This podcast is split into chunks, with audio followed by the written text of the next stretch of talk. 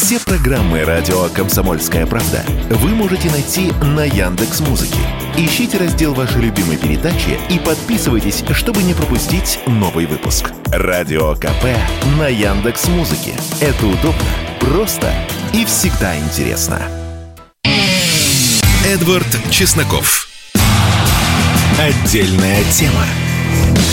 Постоянные слушатели помнят, что я периодически критикую наш Минкульт, но есть и хорошие новости. В рамках баланса мнения, если Минкульт что-то делает хорошо, я обязан сказать. Итак, цитирую. Минкультура РФ сообщила об открытии в действующих музеях ДНР и ЛНР постоянных экспозиций, в частности, в городе Волновахе – ДНР будет создана экспозиция Музея древнерусской культуры и искусства имени Андрея Рублева под названием «Лики русской иконы». Я думаю, что символически это как раз и знаменует тот путь, который и Донбасс, и Россия прошли за последние 9 лет. Наконец-то стало можно сказать русский песня шамана, ее... Да даже года два назад, я про песню «Я русский», как вы поняли, невозможно себе представить было. А, именно за это вставал Донбасс и сражался тогда весной 14-го, русской весной, за право говорить на русском языке, за право молиться своему православному Богу, а не каким-то тельцам золотым и прочим идолам, навязанным сатанинской этой украинской псевдоцерковью. Именно за это вставал Донбасс. Но когда ты за что-то сражаешься, то далеко не всегда все к тебе приходит сразу. За свободу надо сражаться. И это нормально. Например, важнейший геополитический проект России возвращение к Балтийскому морю. Он продолжался 21 год в начале 18 века, 21 год продолжалась Северная война. Это вот буквально в переводе на нынешнее летоисчисление, как если бы с 2000 по 2021 год мы там с кем-то воевали, да, с кем-то из соседей, по-настоящему в горячую. А тогда ничего, и а, мы добивались своего, и это занимало очень много времени. А, при этом а, я даже не знаю, увидим ли мы люди нынешнего поколения какого-то прекращения этого кризиса, увидим ли мы, что Запад США, допустим, признает новые российские границы, не знаю. Да и это, в общем, не нужно, потому что такие глобальные исторические процессы по сравнению с человеческой жизнью идут медленно. Но после таких бравурных монологов давайте перейдем к другому. Петербургский международный экономический форум, конечно же, я уже писал, я там был один раз в 2021 году, писал колонку про то, что, ну, все-таки как-то странно, что три с половиной тысячи рублей обед там стоит. При том, что порции это как будто ты худеешь, как будто ты в студенческой столовой на цыпочках летаешь. И ладно бы, но меня поразил... Э, потом, конечно, будет и положительная сторона ПМЭФа, о которой я поговорю, но меня поразило видео журналист э, известного в определенных кругах телеграм-канала Ридовка э, вступил в полемику с человеком на стенде, на одном из стендов, выставленных на ПМЭФе. На этом стенде был дрон, какой-то боевой дрон с каким-то очень патриотическим названием. Я не говорю там, какая это фирма, какой дрон, ну, чтобы не обвинили меня в чернопиарности.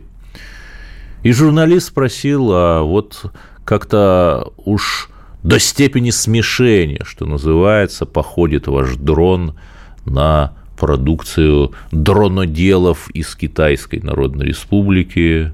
Э, в США тоже дронодельные фирмы есть. Как-то вот э, шильдик налепили, а все остальное и, понимаете, я брал вот интервью у представителя завода «Москвич». Там никто не скрывает, это месяца два назад было, там никто не скрывает, что да, эти э, машины «Москвич 3Е» электромобили собраны там из китайских машинокомплектов, но это никто не скрывает. Мы говорим «да», и ГАЗ-М1 знаменитый, это перелицованный «Форд» и так далее. И Копейка наша ВАЗ-2101 – это Фиат-124. И Зубила восьмерку газовскую, э, вазовскую, простите, над ней работали специалисты из капиталистического мировожабного Порше. Но, но здесь журналист Ридовки столкнулся с вербальной агрессией со стороны частника, хозяина этого стенда с э, псевдорусским дроном. Тот обещал охрану позвать. Я еще раз, я не говорю там кто, что, ведь все же понимают, что не только в этом конкретном случае мы с чем-то таким сталкиваемся. Ну вот не надо, друзья мои, не надо так.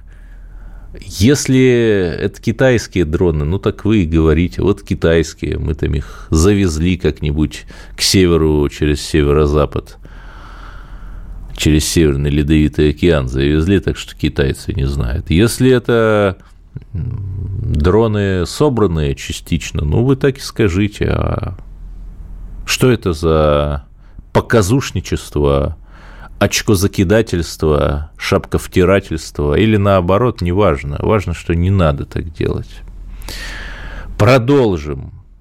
Э, я, э, продолжая про какие-то негативные стороны ПМЭФа, вот, ну, господин Константин Эрнст, которого мы, конечно, любим за открытие Олимпиады в Сочи 2014 года, блестящую церемонию, которая нам до сих пор вспоминается, которому мы, конечно, любим за милейшие фильмы э, наподобие декабристов этих «Союз спасения». Ну, милый фильм, да, русские, там, красивые показаны, причем что революционеры, что консерваторы, генералы царские, сам царь. Но Константин Эрнст, которого мы очень любим, как-то нас опечалил и на одной из панелей сказал, что по количеству производимого гуано современный Голливуд, я заменяю слово эвфемизмом, может посоревноваться с киностудией Горького образца 1972 года. Знаете, я тот еще советчик, а даже, наверное, антисоветчик, но все-таки я скажу, что, например, на канале, о котором идет речь, в течение пяти выпусков одного ток-шоу зимой и весной 2017 года обсуждали изнасилование Дианы Шурыгина. Еще четыре раза а, обсуждали на том же канале в других ток-шоу. Вот прям полноценный выпуск. Итого 9 выпусков ток-шоу вот об этом, об изнасиловании несовершеннолетней. Это что? На э, Евровидение отправили Манижу и Илью Прусикина. Илья Прусикин признан иноагентом. Что это такое? Как, зачем нам отправлять туда упоротых русофобов? А, платили по 500 э, тысяч рублей в месяц. Опять же, есть там статьи, можно найти, в том числе в «Комсомольской правде», каким-то клоуном, русофобом, изображавших америка... изображавшим американских и украинских псевдоэкспертов. Слава богу, что хотел сказать, исчезли после СВО. Да нет, я регулярно вижу Майкла Бома. Все до одного знают, что он ходит на телеящик за деньги – чтобы нас же кормить э, вот тем самым, о чем так креативно высказался господин Эрнст. Ну, довольно о прискорбном, поговорим о хорошем. Помимо того, что в упомянутом 1972 году э, на студии имени Горького снимали блистательные фильмы, например, «А зори здесь тихие», и еще в производстве тогда находился, наверное, лучший драматический сериал 20 века «17 мгновений весны». Ну, каждому виднее, ладно. К хорошему. Э, губернатор Антон Алиханов, губернатор Калининградской области, на ПМЭФе предложил давать карту русского. С одной стороны, об этом только официально там говорят, по-моему, уже год, неофициально уже много лет. Там тот же Жириновский говорил карту русского. Вот есть же карта поляка, да. Но хорошо, что об этом говорят. Причем Э, Лиханов очень так тонко сказал, что давайте будем давать эту карту не вообще всем, а тем, э, у кого нет своей государственности, то есть своего национального государства за пределами России. То есть, условно говоря, там у туркмена есть Туркмения, ему, наверное, карта русского не нужна, потому что у него есть Туркмения. А вот жителям России, пожалуйста, я всеми своими конечностями, носами, хвостом за. Давайте давать карты русского. Давайте прикрутим госуслуги, чтобы через них можно было эти карты получить. Продолжим обсуждать главные темы дня через пару минут. Не переключайтесь. Эдвард Чесноков. Отдельная тема. Да, продолжаем наш ужасающий бескомпромиссный эфир. Вот Ездили тоже наши чиновники на «Ладе», на ПМЭФе. «Лада» не завелась. Слушайте, какой поднялся ор везде. Особенно у либералов, там, у украинских товарищей. И это понятно. У них там леопарды горят, как снопы сена, и в таком же количестве – но это, конечно, великая перемога, что не завелась «Лада». Видимо, и тут я склонен доверять пресс-службе, потому что она стояла на передаче. Как только ее с передачи сняли, случилось чудо, «Лада» завелась. Ха, забавно. Еще, конечно, скажу про Санкт-Петербург. Там сейчас две станции метро просто закрыты закрыта Чернышевская, это в центре и чуть к северу от Невского проспекта, и закрыта Ладожская, это очень важная станция, вот все поезда на восток отправляются с нее. Готовятся еще закрыть Пионерскую метро. Просто закрыть на реконструкцию, там она год или больше будет продолжаться. Э, просто, чтобы вы понимали, вот нас, наверное, москвичи слушают – это как если бы в Москве у нас закрыли там э, обе станции Комсомольская, которые на площади трех вокзалов, и людям бы пришлось там до метро на трамвае куда-нибудь ездить или пешком ходить с сумками.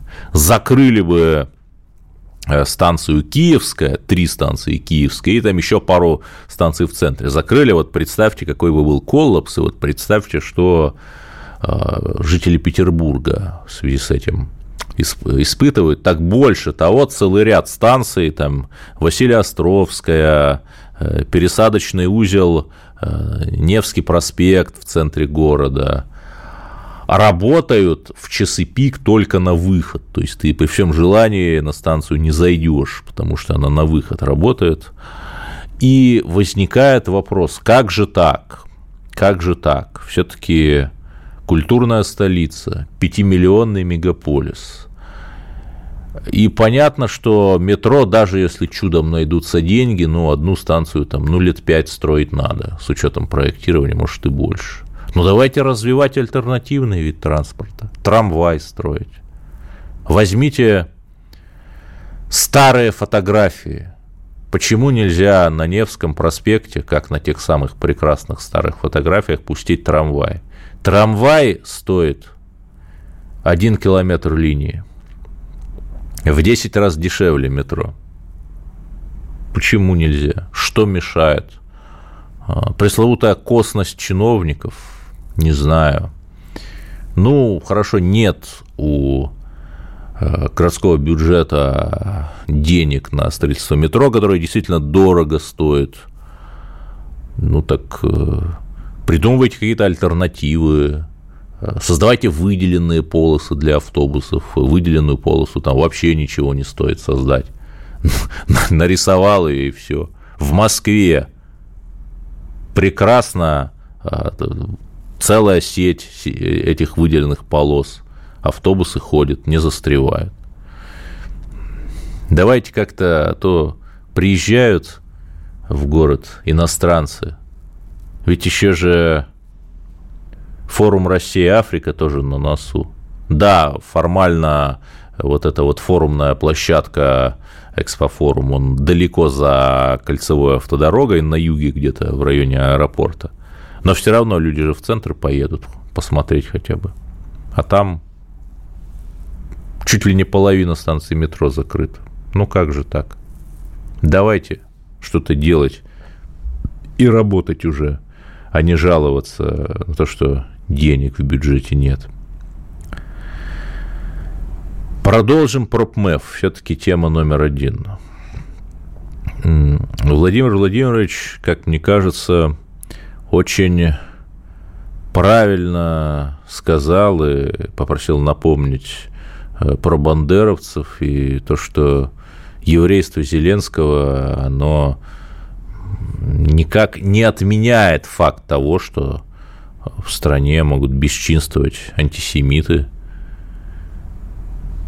Точно так же, как тот факт, что Барак Обама афроамериканец, не отменяет тот факт, что в США есть, или, по крайней мере, был белый расизм. Ну, нам ведь рассказывали, по крайней мере, об этом либеральные СМИ, что движение БЛМ, белый расизм, да, но мы же не говорим, но у вас же темнокожий президент есть. Вот здесь работает та же самая логика. И я тут не могу не процитировать одного, не скажу, что иноагента, но вот в Литве человек сидит а, и говорит – я не называю его фамилии, потому что это общее место, как будто спустили буквально темник. И говорит, э, э, что с его точки зрения, да, конечно, бандеровцы плохие, он тут не спорит, ну, просто потому, что человек приперт к стенке фактами. Но чекисты-то плохие – у нацистов были отряды, то есть это он про бандеровцев, а у чекистов всеобъемлющий государственный аппарат насилия и так далее, и так далее. Рассказ о жестокости и людоедстве советской системы. А, понимаете, в чем дело? Я, опять же, я тот еще советчик, я скорее, наверное, антисоветчик, хотя, безусловно, то 20-летие, когда вот Сталин обладал полной властью, было очень интересным и по-своему удивительным, максимально комплементарным к русским. Но что я скажу, понимаете, в чем проблема, дорогие господа иноагенты?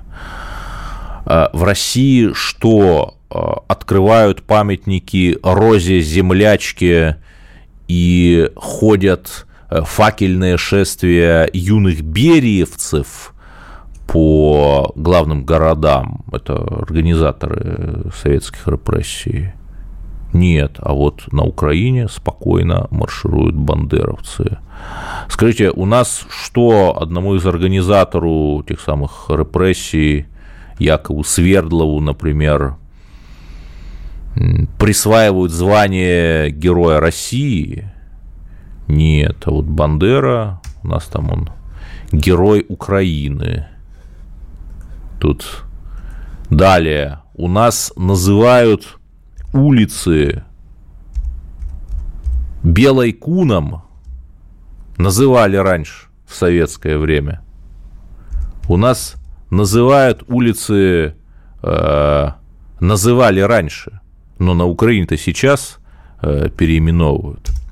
И самое главное, э, самое главное, вот эти все преступления э, которые никто не отрицает, депортации,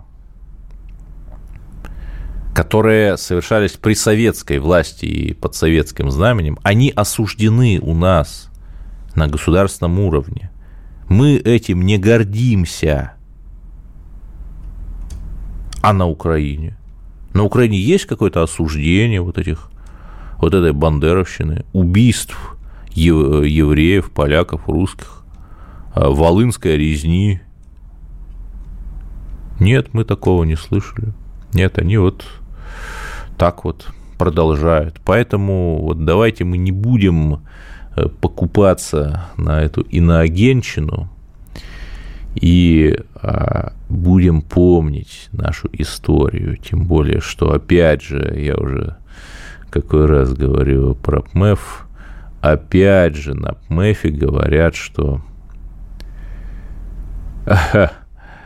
А, только что пришло сообщение о новом списке иноагентов, э, который я, возможно, затрону, если останется время. А, опять же, останется. А, на ПМЭФе объявили, что будет э, переработан учебник истории. И тут важно, кто будет его писать. Если его будут писать те же люди, которые писали предыдущий учебник, то это будет попытка процедить э, тесто через сито и влить новую какое-то новое содержание в те же самые старые догмы. Почему? Потому что я опять же цитировал один из учебников истории, который в одной из своих программ, где прямо обратил ваше внимание на фразы про отсталость России. Отсталость, опять же, по сравнению с чем, какую отсталость, что в Европе прогрессивно и либерально сжигали ведьму, а у нас этот процесс далеко не принял таких масштабов. Нет. Вот если мы, мы национализировали культуру или, по крайней мере, как-то вот повернули ее на национальные рейсы, рельсы, давайте с историей вот так же сделаем, хорошо, потому что, ну вот как-то совсем иначе грустно будет. Ведь эти же люди, они не берутся откуда-то, русофобы, они читают учебники истории и заражаются этим. Вот послушайте сейчас новости и продолжим. Эдвард Чесноков. Отдельная тема. Да, вот новости касаемо иноагентов – Первая новость. Э, проходила проверка Ельцин-центра на наличие отсутствия статуса иноагента. Но не спешите радоваться, господа патриоты. Как вы понимаете, это просто была формальная отработка заявления какого-то общественника, а журналисты просто написали. Ну, понятно общественнику там отвечает, допустим, Минюст, что ваше заявление принято и будет рассмотрено. И как бы это толкуется так, что будут проверять. Не задирайтесь слишком высоко, господа патриоты. Этот центр, кого надо, центр. Как и сенатор, или, вернее, сенаторша которая вот рассказывает про то, как же страшно жить. И ничего, да, ничего, ну, вот так вот. Это одна история, да, так что не возомните о себе слишком много, господа патриоты. У нас есть, есть а, неприкосновенные. Хм. И вторая история а, новые фигуранты в списке иноагентов. Э, политик Лев Шлосберг, например, иноагент. Псковский политик, там был региональным депутатом. А, при этом, что забавно, он, будучи региональным депутатом Псковского облсобрания, а, баллотировался в 2021 году а, в Москве по одномандатному округу. То есть вы как бы, э, Лев Маркович, где все-таки, с какими людьми, с псковичанами или с москвичами? Вот если предположить, что это такой это такое политическое приспособленчество туда-сюда, ну, тогда все логично. А, яблочник, конечно. Ну, тут можно вспомнить, э, если вы почитаете программные документы Яблока, то там прямо написано, что они не считают Крым частью России. Мне интересно, можно ли было бы представить, э, например, на Украине деятельность партии, которая официально в своих программных документах не считала Крым частью Украины, например, да, сколько бы, сколько бы там, например, продержался человек, который, как Шлосберг, писал бы о смертях солдат, только украинских, да, ну, интересный вопрос. Я параллельно расскажу о другом случае, потому что вот газете «Псковская губерния», газете Шлосберга, вручили Европейскую премию «Свобода слова» еще в 2015 году. А вот другая газета, которой э, премию не вручат совсем уже. Э, новость от 2014 года, она очень показательная. Тогда у нас не было иллюзий. Вернее, наоборот, тогда у нас было слишком много иллюзий. 13 июля 2014 года главный редактор мариупольской газеты «Хочу в СССР» Сергей Долгов убит на Украине под Днепропетровском. А, ну, почему, понятно. Там Беня и его подручные тогда в Днепропетровске просто буквально прикапывали в лесопосадках а, пророссийских активистов. Эта история известна. Можно лишь спорить о том, там десятки человек убили вот так вот тихонько или сотни. Не знаю. И понятно, что это вот была какая-то история там типа нода, что-то такое немножко маргинальное, скорее всего, был вот буквально какой-то листок «Хочу в СССР». А, понятно, что никакой угрозы никаким украинским властям э, с этим небольшим листком убитый редактор не представлял, но его убили. Ответил ли кто-то за это? Нет, не знаю. Я не слышал об этом, по крайней мере. Даже вот статьи вроде в Википедии нет. Может быть, я ошибаюсь, поправьте меня. Два мира. В одном Лев Шлосберг, признанный сейчас иноагентом, совершенно спокойно издает газеты в России, получает зарубежные премии, ведет активную политическую жизнь, там, в парламент избирается, пусть региональный, но все же. А в другом случае человека просто убивают тоже редактора, тоже там регионального политика. Вот.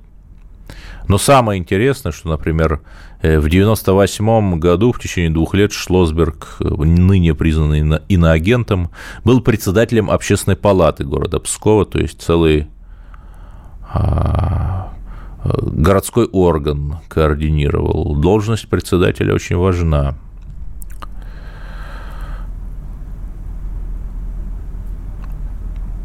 То есть буквально получил сертификат школы демократии. Я просто читаю Википедию. То есть, ну, а есть ли хоть какие-то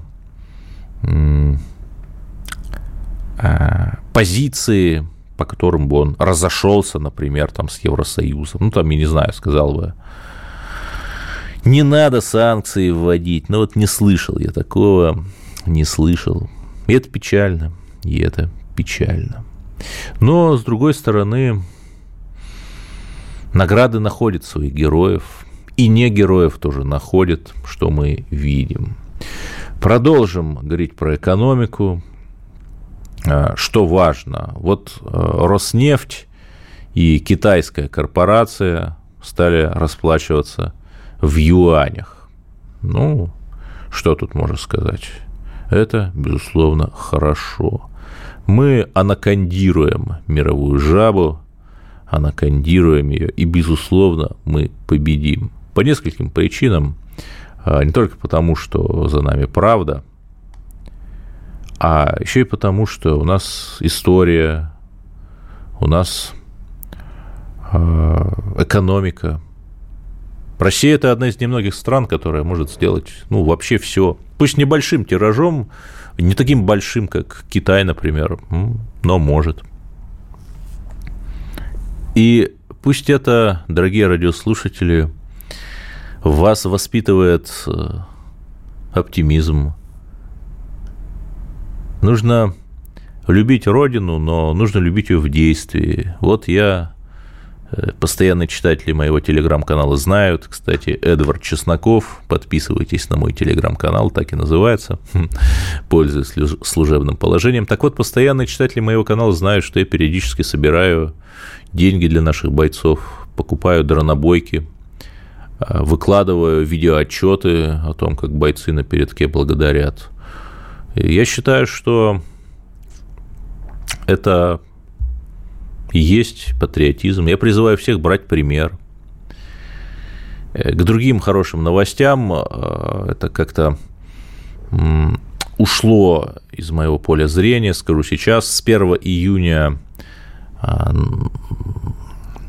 начал работу вот тот самый фонд ветеранов, фонд «Защитники Отечества», который будет помогать ветеранам СВО. Его, его возглавляет Анна Цивилева, которая имеет очень большой авторитет э, в плане благотворительности, такого рода работы. Уже выделено распоряжением Кремля порядка миллиарда рублей вот на этот фонд. И это здорово, потому что в США, например, есть э, VA, так называемое Veteran Affairs, э, ведомство, Федеральное агентство по делам ветеранов, и Пусть теперь такое у нас будет. Причем ветераны, мы привыкли, что это какие-то старики. Нет, есть люди, которые прошли э, через горнило всевозможных компаний, там, начиная от Сирии. Им нужно помогать, их э, нужно реабилитировать. И очень хорошо, что у нас вот наконец-то делается и создан фонд. Почему? Эти люди и должны себя чувствовать национальной элитой а, должны, э, поскольку СВО когда-нибудь закончится, должны найти себе место и в мирной жизни. Э, из-за того, что не работали, например, с афганцами, с ветеранами Афганистана в плане каких-то лечений, да, расстройств, которые, к сожалению, бывают. Вот мы в том числе поэтому получили бандитизм 90-х. Люди шли, шли вот в кавычках применять свои таланты в такие места. И именно поэтому хорошо, что сейчас э, о ветеранах и участниках СВО думают, заботятся о них. Вот э, на этой оптимистической ноте я хочу сегодня закончить. Сегодня у нас сокращенный эфир, потому что у меня немного болит горло. Но в любом случае что бы ни случилось, дорогие друзья, помните, что у вас есть ваши родные, за которых вы несете ответственность. Позвоните своим родным, родителям или детям. Скажите, что вы их любите, что вы не держите на них зла, особенно если поругались. Вот будем побеждать зло добром. Всем спасибо. Слушайте радио «Комсомольская правда». Чесноков. Отдельная тема.